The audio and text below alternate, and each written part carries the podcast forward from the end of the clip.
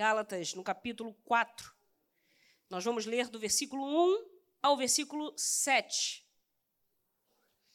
É um texto que nós já conhecemos, é o texto da nossa festividade, pensando em como nós, filhos de Deus, temos dele uma grande herança. Gálatas, capítulo 4, versículo 1, diz a palavra do Senhor: Digo, pois, que todo o tempo que o herdeiro é menino, em nada difere do servo, ainda que seja senhor de tudo. Mas está debaixo de tutores e curadores até o tempo determinado pelo pai. Mas assim também nós, quando éramos meninos, estávamos reduzidos à servidão, debaixo dos primeiros rudimentos do mundo.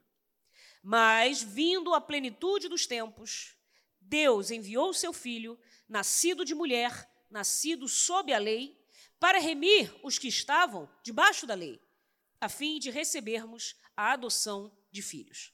E porque sois filhos, Deus enviou aos vossos corações o espírito de seu filho, que clama: Abba, Pai. Assim, já não és mais servo, mas filho. E se és filho, és também herdeiro de Deus por Cristo. Amém. Você pode tomar o seu lugar. Amados, nós estamos diante de um texto. Obrigada, meu irmão. Nós estamos diante de um texto. Ele não é um texto simples numa primeira leitura, porque ele é um texto que trabalha com algumas figuras de linguagem.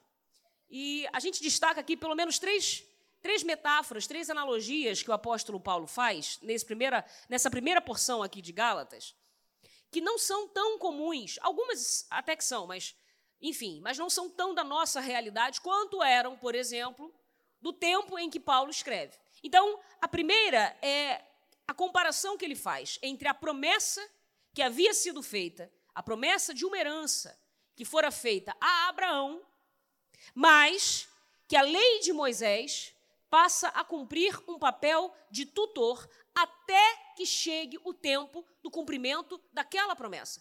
Qual é o tempo? É a plenitude dos tempos, é a maturidade do povo. Atenção. Então, qual é a comparação primeira que o apóstolo Paulo está fazendo aqui? Eu sei que essa primeira parte é teórica, pode distrair você, mas não se distraia, porque a gente vai chegar na aplicação em um minuto. Mas eu não posso perder você aqui.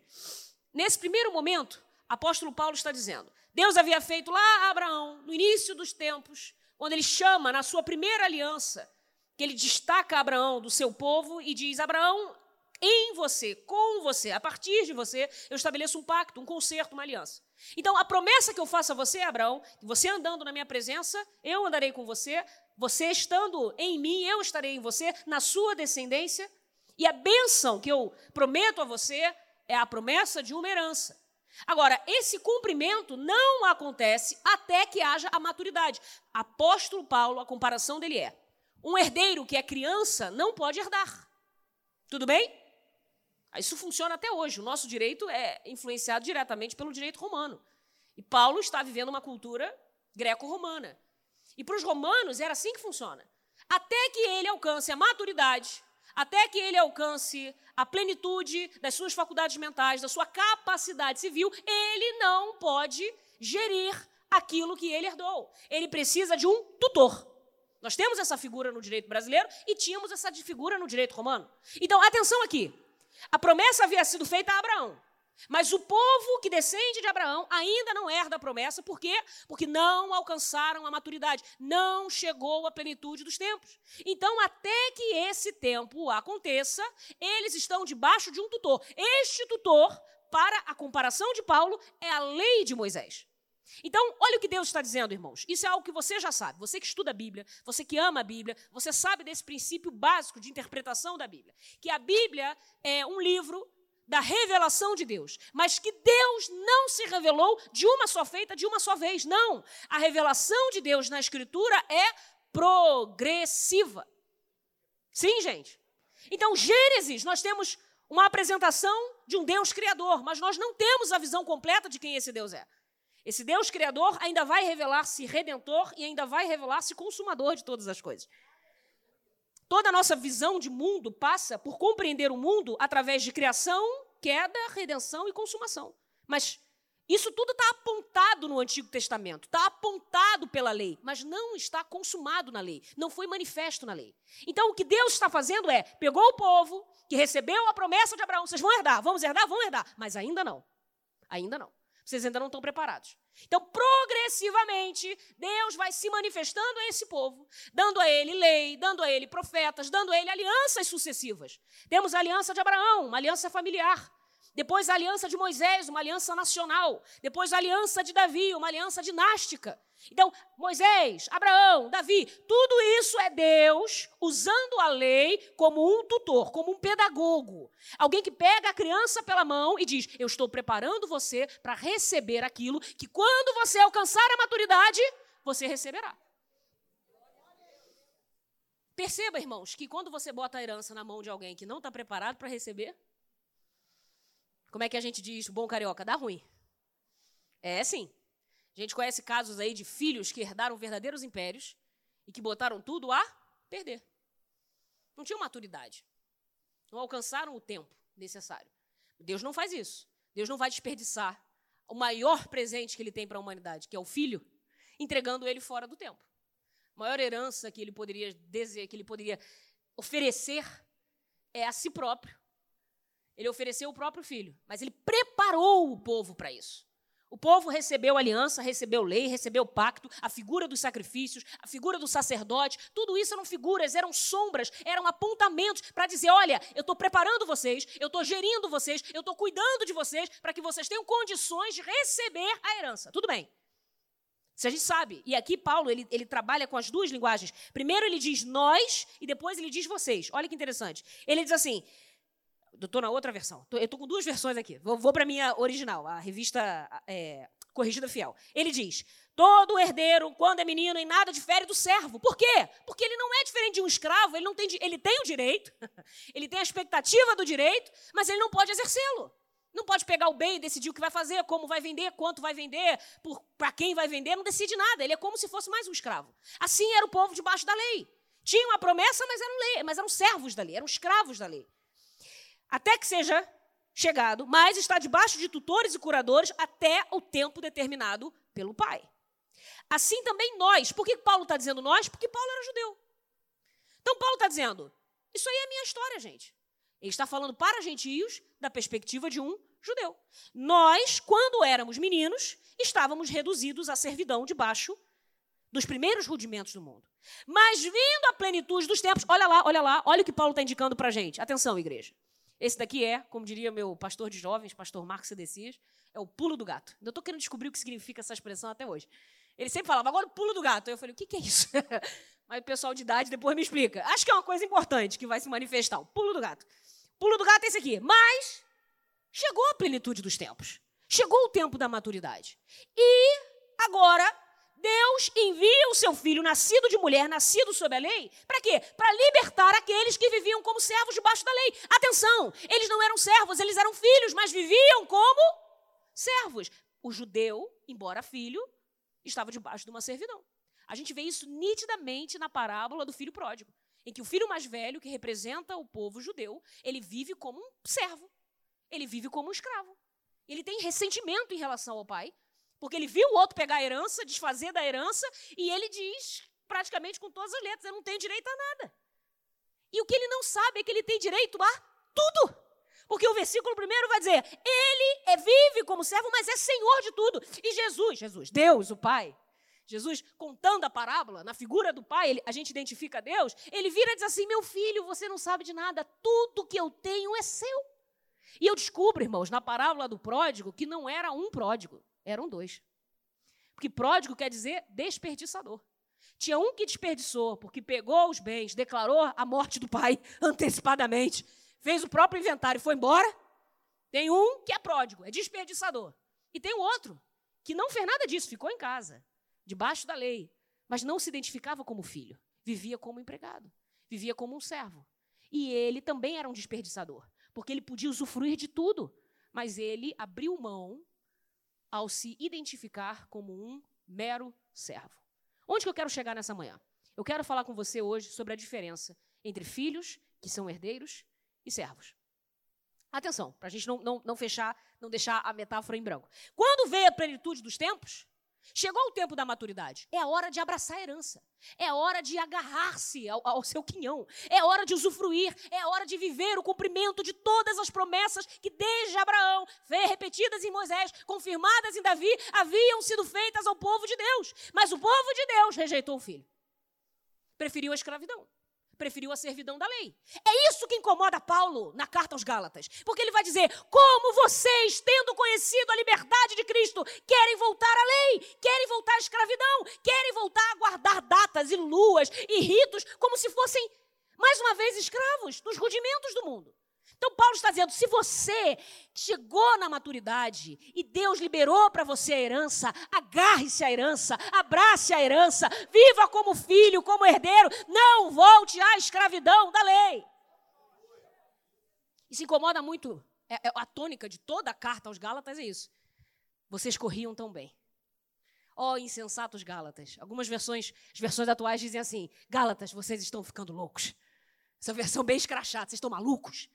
Vocês estão abandonando a liberdade que Deus deu e estão voltando para uma servidão. Estão correndo de volta para grilhões, dos quais Cristo já vos libertou. Então, Paulo, como judeu, até agora se identifica dizendo: Nós éramos assim. Mas ele, no tempo da plenitude, enviou o filho, e agora, agora, agora, aqueles que eram escravos não são mais. Eles, o que Deus faz por nós, igreja, atenção aqui, é mudar o nosso status de servo para filho. E essa mudança acontece através do preço que foi pago por nós. Essa é a mistura das metáforas que às vezes torna o texto difícil. Paulo está com uma analogia que é a dos filhos sendo tutoriados pela lei e a lei como um tutor. E ele mistura uma outra analogia, que é a lei agora como escravizando-os e o próprio Cristo paga o preço do resgate e liberta você da vida de escravidão e traz você a liberdade de filho. A terceira e última metáfora, para a gente acabar com as metáforas e entrar na parte prática. Ninguém aguenta metáfora por muito tempo. Chega uma hora que a cabeça buga. Terceira e última. Não apenas nos libertou da escravidão. Agora nós estamos em adoção. E porque fomos adotados por filhos, irmãos, ele nos eleva à condição do próprio filho. Isso é muito importante, por quê? Seria o suficiente que Deus tivesse tirado de nós o nosso pecado? Seria. Mas ele fez mais do que isso. E às vezes eu acho que a grande prisão de muitos crentes no nosso meio é que vivem 30, 40, 50 anos na igreja e não entendem que não é apenas o seu pecado que foi perdoado. É que Deus olha para você, não esperando de você alguém que trabalhe por merecer pagar a conta que ele já pagou. Ele olha para você e ele vê um filho. Ele vê o sangue do filho, ele vê o perdão do filho, ele vê a graça do filho. Ele te adotou como filho e ele enxerga em você não a sua feiura. Ele tirou a sua feiura e botou em você a beleza do filho. Tirou a sua indignidade e colocou em você a dignidade do filho. Tirou a sua imperfeição e colocou em você a pureza do filho, a santidade do filho. De forma que, quem diz isso é o Max Lucado, quando nós nos aproximamos de Deus, irmãos, ele olha para nós como se nunca tivéssemos pecado. A gente não tem noção da dimensão disso. Estar diante de Deus como um recém-nascido, nu e não tendo que se vergonhar. E às vezes a gente fica tentando se esconder. Ah, eu não. Eu não. Nem eu, nem você. Cristo. Ele não olha para mim e me vê. Ele vê o filho. Ele nos adotou como filho. E o mesmo verbo que ele usa ao dizer enviou o filho para nos libertar, agora ele usa enviou o espírito do filho para nos fazer saber que também somos filhos. O Espírito do Filho está em mim, está em você, para nos lembrar diariamente, rotineiramente, tantas vezes quantas necessárias, que Ele não nos trata como servos, Ele nos recebe por filhos. E eu preciso agora para a parte prática. Então, dadas as metáforas, vamos agora para algumas considerações sobre ser filho. O versículo 7 que nós lemos diz assim, lemos diz assim: Você já não é mais escravo, porém filho, e sendo filho, também é herdeiro de Deus. Antes o herdeiro herdava, mas não podia fazer nada com a herança. Mas agora chegou o tempo da maturidade. O Espírito Santo é quem capacita você, é quem abre você para o entendimento de quem Deus é, para que você usufrua tudo que é de Deus e que, porque é de Deus, é seu também. Primeira consideração, a partir dessa realidade, de que Deus muda o nosso status de servo para filhos é que o filho, a diferença primeira, né, entre servo e filho, é que o servo trabalha para alcançar o favor do Senhor, do seu Senhor. Sim ou não? Todo mundo aqui é servo de alguém. ah, eu sou o meu próprio patrão. Não é não, meu amigo. Tu tem que dar dinheiro para o governo, do mesmo jeito. Tu, se, você, se você é filho de alguém, tu é, tem que servir teu pai. Não tem jeito. É diferente a relação. Irmãos, nós trabalhamos durante todo o mês, não porque amamos os nossos patrões. Não porque queremos profundamente o bem da firma. Embora tudo isso seja bom que aconteça. Mas porque no final existe uma expectativa de salário, pelo amor de Deus. Imagina o seu patrão chegar para você no final do mês e dizer: já que foi por amor, esse mês não haverá salário. Aí você vai dizer assim: veremos o amor na justiça do trabalho. Ainda rimou. Eu gosto de rima, viu, irmão? Segura aí, que eu gosto de poesia, eu gosto de rima. De vez em quando vai rolar umas assim. Irmãos, irmãos, o servo trabalha para alcançar um favor, que nem é imerecido, porque ele trabalhou por ele. O filho é diferente. Ele já tem o favor, simplesmente por ser filho. Nenhum filho precisa se esforçar para agradar os pais. Os pais amam o filho de graça. Amam o filho quando ele não merece ser amado. Amam o filho quando ele esquece que é filho. Eu lembro quando. Isso é uma experiência. Todo, toda mãe, todo pai lembra disso. Você, no, no, no colégio, aula de artes, prepara aquele desenho. E sua mãe emoldura e bota, irmãos, na parede da sala. Sua mãe quer inscrever você no próximo concurso dos artistas municipais, porque afinal de contas você é um Monet, que ninguém te descobriu. Mas quem olha para aquilo ali, meu irmão, sabe, sabe o que está em jogo ali. Você está mais perto de uma arte muito abstrata, pós-moderna, um jogar a tinta na parede, do que uma técnica impressionista do Monet. Mas para o seu pai. Porque o que o filho tem é o favor. É de graça. Eu lembro de uma cena que aconteceu lá em casa, minha irmã mais velha, Priscila, quando ela era bem pequena. Eu não lembro disso, eu, eu não era nascida ainda, mas eu conheço a história. Com 4, 5 anos de idade, ela atacou-se. Criança tem disso, um dia acorda atacada. E aí resolveu fazer uma bagunça no quarto dos meus pais. Meu pai fez uma carreira militar a, a, a vida toda dele, depois se aposentou, hoje é psicólogo, mas ela tirou todos os ternos, os, os, os fraques, os tossos do meu pai, o cap dele, era tudo branco, meu pai é da Marinha, foi da Marinha, então, era os sapatos, a espada, espada era um perigo, mas a espada estava guardada, não, não, desapareceu. Tava uma bagunça, uma bagunça, uma bagunça. E pegou o giz, aí é a tristeza na mão do artista. Vai, Monet, incentiva o teu Monet para ver onde ele vai parar. Pegou o giz e deu cabo dos armários, da parede, tudo. Meu pai chega em casa, quando ele olha aquilo, ele está aqui, irmãos. A, a palavra veio aqui, a palavra dura da censura. Minha irmã, muito sagaz, porque Priscila, santa serva do Senhor, não era tão santa assim aos seus quatro anos de idade, já entendeu que ela tinha o favor do pai. Ela se aproxima dele, abre os braços e diz assim: Papai, eu te amo. Isso tem 30 anos que aconteceu, irmãos. Eu estou esperando a surra da minha irmã até hoje. Ela sabe que ela está em dívida. Eu olho para ela e falo: Ele perdoou, eu não esqueci. Porque irmão mais novo está aí para isso. Irmãos, não deu a surra na menina. O homem, lá ele é comandante Ferreira. Aqui, Aqui é o pai babão. Lá ele dá ordem lá no navio. Para guerra. Aqui, aqui não. Aqui é ah, minha filha. Quer rabiscar o papai? Quer aqui na testa do papai? O servo trabalha para conquistar o favor. O filho já nasce com o favor do pai. Irmãos, você não precisa trabalhar para conquistar nada de Deus. Tudo dele é seu. Se nós trabalhamos, é porque o, a retribuição de tudo que ele nos fez é o amor, é a gratidão, é o desejo de vê-lo feliz. É essa a diferença. A outra diferença é que o servo tem expectativa de salário, é uma questão de justiça. Mas o filho, ele recebe gratuitamente do pai. Tudo que nós recebemos de Deus não é salário nenhum, irmãos. Não é pagamento, não é questão de justiça. Pelo contrário, é misericórdia, é graça, é o favor imerecido de Deus. Nós merecíamos a morte, Ele nos deu a vida. Nós merecíamos o inferno, Ele nos deu o céu. Nós merecíamos a doença, Ele nos deu a cura. Nós merecíamos a miséria, Ele nos deu a riqueza, a paz, a prosperidade, a alegria. Tudo que nós recebemos é de graça, é por graça e graças a Ele. Vem dele, irmãos. Glória a Jesus, glória a Jesus. O trabalho do servo é diferente. O trabalho do servo envolve cobrança.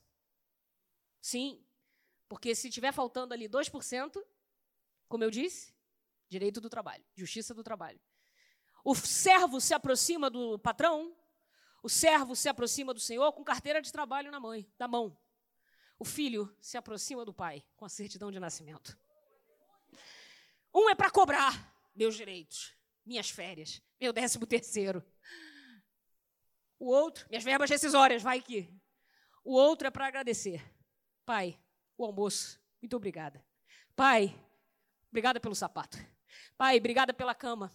Pai, muito obrigada pelo teto. Obrigada pela segurança. Obrigada pela orientação. Obrigada pela comunhão. Obrigada pela intimidade. Uma relação é baseada em cobrança, outra na gratidão. Uma relação é baseada em necessidade. O servo trabalha porque precisa trabalhar. Mas o filho não é baseado em necessidade a relação. O relacionamento do filho com o pai é baseado em amor. Se nós fazemos pelos nossos pais, é porque nós entendemos tudo que foi feito por nós. Por que, que a mãe se agrada tanto da arte do filho que não é arte? Ela enxerga um Monet onde, no máximo, alguém veria um Picasso bêbado. um Picasso estranho. Por que, que ela enxerga isso? Porque o que ela vê no filho, o que ele, o pai, vê no filho, nada mais é, irmãos, do que uma manifestação do que ele vê em si próprio. Quando você se orgulha do seu filho, e os psicólogos explicam isso, é uma forma de você dizer: olha o que eu fiz. de uma certa forma, a glória sempre é dos pais. Você já reparou isso? Quando você se forma e aí você ganha o, o, o diploma, a mãe diz assim: não fica muito feliz, não, trabalhei muito por isso. Alguém diz assim, mas fui eu que estudei, fui eu que me, me, me, aprovei, fui eu que passei. Foi nada, foi nada. Isso é meu, garoto, é meu filho. A inteligência dele é minha, o dom dele é meu, a genética é minha. Porque tem um conceito de filiação que a gente não pode esquecer. Irmãos, quando a gente fala de herança, a gente pensa em bens. Mas a gente não pode esquecer que existe um outro conceito de herança que a genética nos dá, que é o conceito de hereditariedade. Eu trouxe aqui rapidamente uma explicação, não é a minha área, mas a minha mãe é bióloga, de vez em quando dá umas ajudas. Hereditariedade em genética é o conjunto de processos biológicos que asseguram que cada ser vivo receba e transmita informações genéticas. É um fenômeno que representa a condição de semelhança existente entre ascendentes, os pais, a geração parental, e descendentes, os filhos, a geração filial. Então é um, é um, é um fenômeno que expressa uma condição de semelhança. O que, que é o, a herança genética, que às vezes a gente lembra sempre com um tom de. Às vezes, sempre não, né? De vez em quando. A gente lembra com um tom assim meio amargo. Você vai no médico, o médico pergunta: alguém na sua família tem problema de coração? E aí você lembra meu pai, meu avô, meu tio. Quem era diabético na sua família? Médico, endocrinologista, sempre olha para mim e já pergunta: tinha obeso na sua casa? E a resposta é: muita gente. não é pouco, não, irmã. A genética aqui é forte. É difícil. Não é impossível lutar contra a genética, mas é difícil, claro que é. A gente nasce com uma série de condições que a gente não escolheu ter, mas que a gente herdou. Seu olho, cor dos seus olhos, a sua altura, o seu nariz. Eu sempre brinco com o pessoal quando a gente fala de herança, hereditariedade, que as, nós mulheres, às vezes na nossa vaidade, né, a gente não gosta do nosso cabelo, a gente vai lá e alisa o cabelo, ou vai lá e encaracola o cabelo, e pinta o cabelo, e mexe no cabelo. Mas quando o seu filho nascer, ele nasce com o seu cabelo. Nariz, não gosto do meu nariz, vou mexer no meu nariz, vou afinar o nariz, vou achatar o nariz, vou fazer alguma coisa. É quando o filho nasce, é o teu nariz. É Deus dizendo assim: Eu gostei, se você não gostou, sua opinião. Mas gostei tanto que vou botar no seu filho. Irmãos, características genéticas inescapáveis. Existe uma condição da herança, a herança hereditária, é que existe essa expressão, uma, uma condição genética que é a transmissão de dados, de informações que estão no pai e que passam para o filho. Se nós somos filhos de Deus, herdamos também dele a sua genética, o seu DNA, a sua essência, o seu caráter está em Deus, então agora também estará em nós. Essa ideia de semente na genética é muito forte. A semente é isso, ela contém toda a programação genética, toda a informação genética para a perpetuação daquela espécie. A filha da bananeira será bananeira. O filho da macieira vai nascer maçã, porque a semente é que contém todo o conteúdo a ser passado adiante. É isso que João diz para nós, 1 João capítulo 3, versículo 9.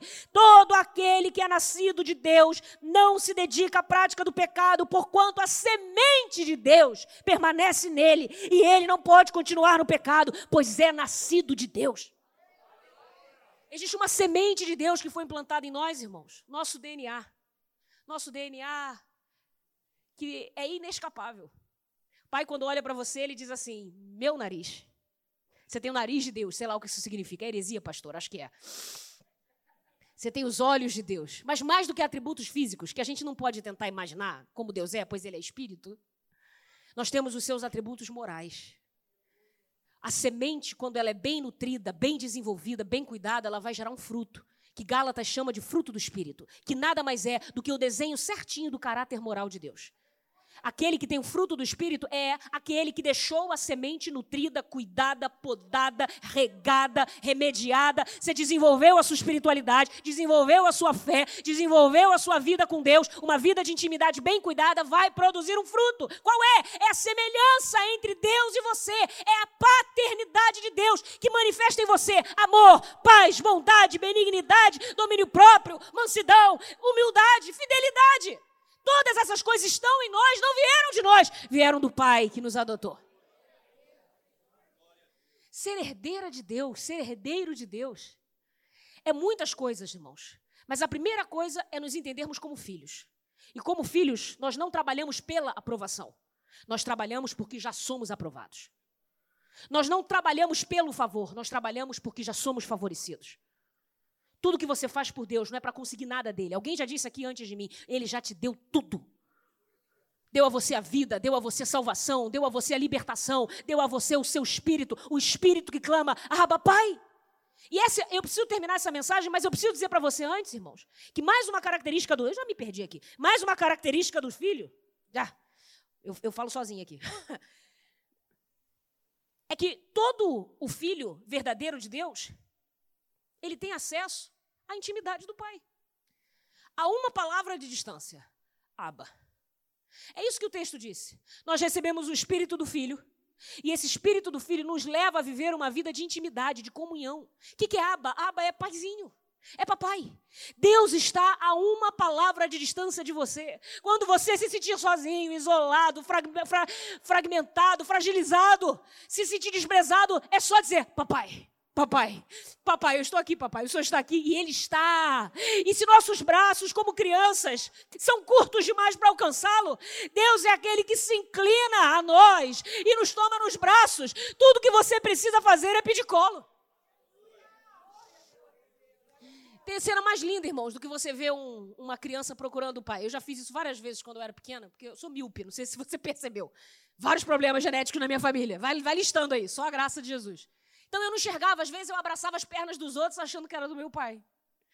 Quantas vezes no shopping abraçava assim, quando olhava para cima, o homem olhava para mim, mas não é meu pai. Ele dava um tchauzinho, ficava constrangido. Meu Deus, uma criança aqui me agarrando. E não fazia nada.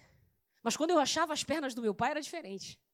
Porque eu agarrava as pernas dele e eu sentia, porque na hora que eu agarrava, eu sentia uma mão assim nas minhas costas. É aquela mão que dizia: Você não tem tamanho, você não tem força, você não tem condição de me alcançar, mas eu sou o seu pai. Você pede colo, eu dou o colo. Você quer abraço, eu dou o abraço. Você precisa de consolo, eu te dou consolo. Você precisa de força, eu te fortaleço. Você precisa de cura, eu te curo. Eu sou o seu pai. Diga, aba, papai, paizinho. Ele é aquele que está disposto a te tomar nos braços. Porque nós somos filhos, irmãos. Você nunca vai bater na porta do seu chefe e dizer: me dá um abraço que eu estou triste. Teu chefe vai virar para você e falar: volta para o trabalho, eu não estou aqui para abraçar ninguém. Mas você pode falar isso para seu pai. Queria tanto um abraço hoje. Irmãos, eu acordei hoje com um sentimento assim no meu coração e eu disse assim para Deus: Senhor, minha vida às vezes parece que está ingovernável. Tem situações na vida que eu tento controlar e não consigo. Mas ao chegar aqui, o pastor, na hora de trocar a ceia, olhou para mim nos meus olhos disse assim: o governo pertence ao Senhor. Aí eu entendi, ah, papaizinho, papai está me abraçando. Papai está dizendo, não é para você controlar, porque o controle não pertence a você. O controle não é seu, Glorinha, o controle é meu. Sabe de quem eu lembro, irmãos? Eu lembro de Axa. Há um tempo atrás, agora, na Maranata de Campo Grande, eu preguei sobre ela. Axa é uma herdeira, mulher que está aqui, escute isso. Essa mulher, herdou uma terra seca do seu pai, Caleb. E o texto de Juízes vai dizer para nós que ela poderia ter voltado para a terra seca e ficado lá a lamentar, se ela não soubesse que ela tem acesso, acesso ao pai. Porque ela sabia que ela era filha. Ela sabia que ela tinha direito a se aproximar, a clamar, a pedir, a interceder.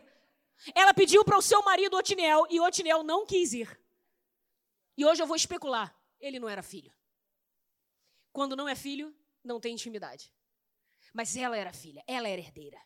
Então ela disse: Pai, o Senhor me deu como herança terras secas, Negueb, sul de Judá. Dá-me também fontes. Ela começa pedindo: Pai, dá-me uma bênção.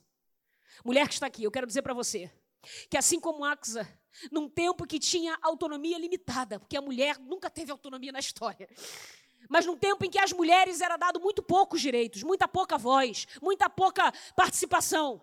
Axa rompeu com tudo aquilo e disse: Não importa o que digam, se Otinel não quer ir, eu vou, se o outro não quer fazer, eu faço. Eu tenho pai, o acesso ao pai é direto, o acesso ao pai está livre, está liberado. Eu sei que meu pai é abençoador. Pai, dá-me também as fontes.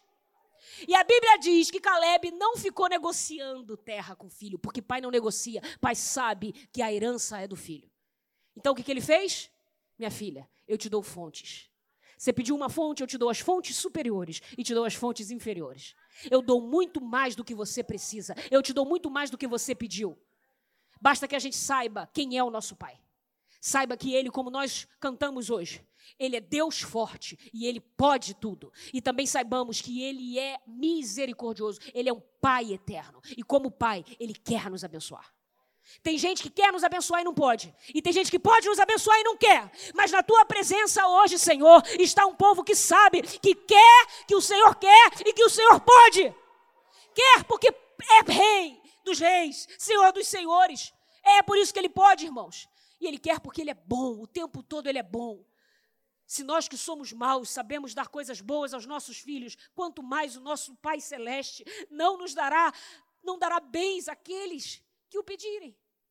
Irmãos, nós estamos diante do Pai.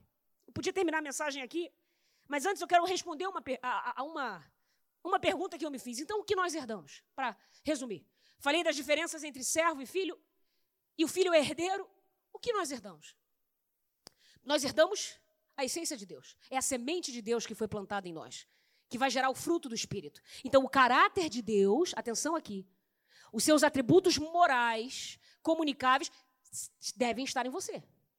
Se você não tem vivido uma vida de fidelidade, humildade, bondade, benignidade, alegria, paz, pode ser que você não esteja desenvolvendo a semente que já está em você. Pode ser que Deus esteja dizendo: Você é meu filho. Eu quero que você se torne semelhante a mim. Mas isso é um processo de ver a semente crescer. Como que eu faço essa semente crescer, Glorinha? Irmãos, não tem receita mágica. Gostaria de trazer para você fórmulas da neurolinguística, programação mental, coach. Tô brincando, tô brincando, Cerezinha, tô brincando. Não tem não, irmãos, é simples. É oração, jejum, leitura da palavra, comunhão, vida no espírito, santa ceia. Irmãos, irmãos, é a vida com Deus que vai fazer essa semente crescer e frutificar. Mas nós também herdamos, e aqui eu encerro de verdade. nós herdamos uma herança que foi o que o pai disse para o filho pródigo o, o pródigo mais velho, não o pródigo mais novo. Meu filho, há tanto tempo você está comigo. E você não sabe que tudo que é meu é seu. Nós herdamos, irmãos, tudo que é de Deus. Isso é muito estranho você pensar, porque o que, que não é de Deus? Bom, certamente o pecado não é de Deus. Então, isso nós não herdamos. Então, se você tem vivido uma vida de escravidão no pecado, saiba que Cristo já te libertou e você pode tomar posse dessa liberdade. Não consigo largar a amizade, o relacionamento esquisito, a conversa estranha, o cigarro, a bebida. Eu não sei, eu não sei, eu não sei, eu não sei. A mentira, a inveja, o ódio, a dificuldade de perdoar. Nada disso você herdou de Deus, porque isso não é dele. Então jogue isso para fora da sua vida. Assuma a liberdade de filho que você tem. Senhor, eu quero ser livre, pois para a liberdade o Senhor me libertou. Então me ajude a me libertar disso. Mas tudo que é de Deus, irmãos, é nosso. 1 Coríntios 3, 21, Paulo vai dizer: Ninguém se glorie nos homens, porque tudo é vosso. O presente, aí ele vai dizer: seja o mundo, antes, né? Tudo é vosso. Seja Paulo, seja Apolo, seja Cefas, seja o mundo, seja a vida, seja a morte, seja o presente, seja o futuro, tudo é vosso. E vós de Cristo e Cristo de Deus. A gente não precisa se contentar com as partes, irmãos, porque tudo é nosso. O que é me contentar com partes, Glorinha? É quando eu, irmãos, dependo de Apolos, Paulos, Cefas, para me dar a minha identidade. Esqueço que eu já sou filha. Esqueço que eu tenho uma certidão de nascimento que diz qual é o meu nome, qual é a minha filiação, a quem eu pertenço. Eu não preciso me contentar com, com, pedaços, com migalhas. Deus diz: tudo é seu. Quando é que eu abro mão do tudo e fico com a migalha? Quando eu me apego ao cargo. Quando eu me apego ao carro. Sei lá, estou tirando da minha cabeça isso. Quando eu me apego a uma pessoa e eu começo a devotar a esse relacionamento a minha vida inteira, a uma lealdade humana, terrestre. Eu não sei, pode ser um dinheiro, pode ser uma, uma, uma um cargo, um título, um status. Isso é partícula, sabe o que é isso? Isso é uma bolha de sabão que vai estourar no ar. Deus tem tudo para você. Muito mais do que aquilo que a gente fica se agarrando nessa terra. Ele diz: tudo é vosso. O mundo, o cosmos, as coisas criadas são para nós, irmãos. Crente não tem que ter vergonha de ir à praia, só vá de maneira decente, em nome de Jesus. Isso é importante. Não é porque eu sou assembleiana, não, mas de vez em quando a gente paga uns micos. Meu Deus. Você pode ir à praia, porque a praia é sua. O céu é seu, a comida é sua. Glorifica a Deus, agradeça a Deus e, e, usufrua daquilo que Ele te deu. O mundo é vosso, o mundo bom, o mundo criação de Deus, não o mundo caído. A vida é nossa. Irmãos, tudo é nosso para examinar e reter o que é bom. A morte não nos mata mais. Ele vai dizer: a morte também é de vocês. A gente ganhou a morte, a gente venceu a morte, a morte não nos mata. Quando a morte nos encontra, irmãos, nada mais é do que um fechar de olhos para cá e um abrir de olhos ali. A morte nada mais é do que um ser catapultado, um ser lançado aos braços do Pai para finalmente vê-lo face a face, como não podemos conhecê-lo aqui em carne. A morte é nossa e a gente não tem que ter medo dela. Quando vê a morte, você diga: Você é minha também, já te ganhei. A vida é sua, pertence a você. Deus deu, cuide dela, usufrua dela, viva os seus dias para a glória dele. É vosso. As coisas boas do mundo são nossas. O futuro, o presente. Por que, que a gente tem medo do futuro, irmãos? Eu morro de medo do futuro, eu sou ansiosa demais. Você percebeu pela velocidade da minha voz? E vou acabar essa mensagem agora antes que eu me, eu me denuncie aqui mais, já contei todos os meus pecados. Irmãos, eu sou muito ansiosa. Eu durmo pensando como vai ser, como vou fazer, como vou pagar, como vou. Irmãos, o futuro pertence a Deus e Ele nos deu. Ele está dizendo: não precisa ter medo. Ele não pertence ao diabo, não pertence ao seu patrão, não pertence ao credor, não pertence ao proprietário, não pertence ao juiz, não pertence ao médico. Irmãos, o Senhor nos deu a vida, vamos vivê-la, dando a Ele o nosso melhor. Ele nos deu. Eu cansei de ficar entregando o meu futuro para os meus medos. Cansei de entregar o meu passado para minha culpa. Não quero mais nem a culpa e nem a ansiedade. Não quero, não quero. Eu quero viver como herdeira. Eu quero viver como Axa. Se existe algo seco na minha terra, se existem partes da minha vida que não estão como deviam ter, como deveriam ser, eu não vou adaptar minha vida à sequidão. Eu vou diante do Pai que me deu todas as coisas e Ele me dará as fontes. A minha palavra para a igreja Maranata nessa manhã. Se você tem vivido como servo, como escravo, como alguém sem direitos, como alguém com cobranças, com ressentimentos, todo, todo servo é ressentido em relação ao patrão. Hoje Deus está te convidando à liberdade de filho. Assuma um lugar na mesa de filho. Viva como um filho, como herdeiro de tudo que é de Deus. Deus está dizendo para você: tudo é vosso. Não tenha medo. O Senhor é contigo. Se a terra está seca, vá diante do Pai. Ele é quem dá as fontes. Nosso maior perigo como igreja, a igreja da última hora, que é o que nós somos. Irmãos, o filho não deixa de servir porque é filho, mas ele serve como filho. Ele não serve como servo. O grande perigo da igreja é a gente estar tão religioso, tão apegado a dogmas, ritos, a, a códigos, a cartilhas religiosas, que a gente esquece da intimidade a que o Espírito nos chama. E nessa manhã, você que está aqui, volte para sua casa, coma o seu pão, dizendo para o Senhor: Senhor, é porque eu sou teu filho que eu vou trabalhar com alegria. Eu vou te servir com alegria. Eu quero viver com alegria, a alegria de ser filho. Deus não quer o nosso serviço. Desculpa dizer isso, parece heresia, mas não é. Salmo vai dizer para nós: servir ao Senhor com alegria. Ele quer alegria no serviço.